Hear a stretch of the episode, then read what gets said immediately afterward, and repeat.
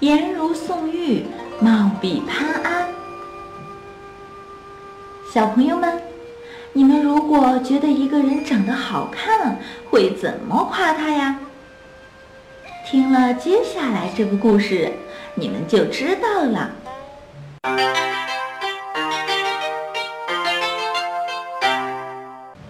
潘安是古代有名的美男子，是当时最红火的大明星。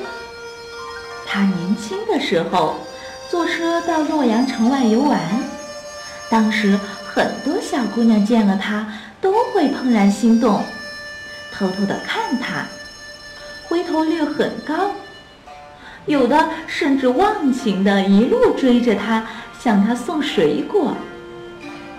所以他每次出去都会收到一大筐水果。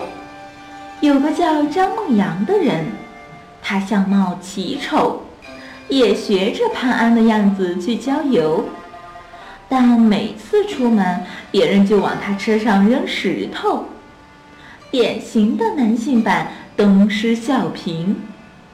宋玉也是古代最著名的大帅哥之一。听说啊，曾经有一位非常漂亮的女孩关注他三年，但他都一直不回应。